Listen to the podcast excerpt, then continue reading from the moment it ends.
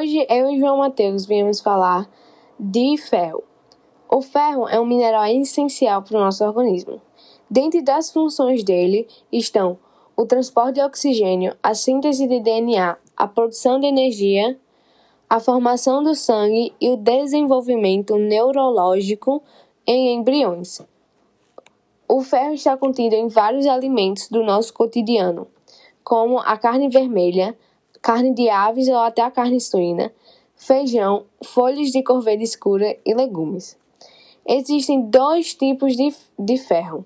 O ferro que, que está nos tipos de carne é chamado de ferro M, porque é absorvido cerca de três vezes mais que o ferro derivado do vegetal, que é chamado de inorgânico ou não M. Nos alimentos de origem animal, de 30 de 30% a 70% do ferro é M. A carência do ferro no organismo do indivíduo pode trazer várias doenças, porém a principal delas é a anemia.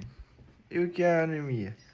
A anemia é definida pela Organização Mundial da Saúde como uma condição na qual o conteúdo de hemoglobina no sangue está abaixo do normal, levando à diminuição da capacidade do transporte de oxigênio.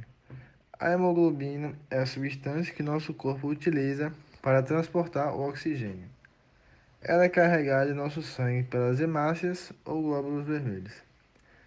Há várias causas para o problema, porém a anemia causada pela deficiência de ferro, denominada anemia ferropriva, é muito mais comum que as demais.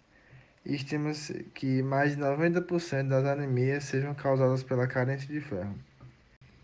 Crianças, gestantes, lactantes, mulheres que estão amamentando, meninas adolescentes e mulheres adultas em fase de reprodução são os, os grupos mais afetados pela anemia.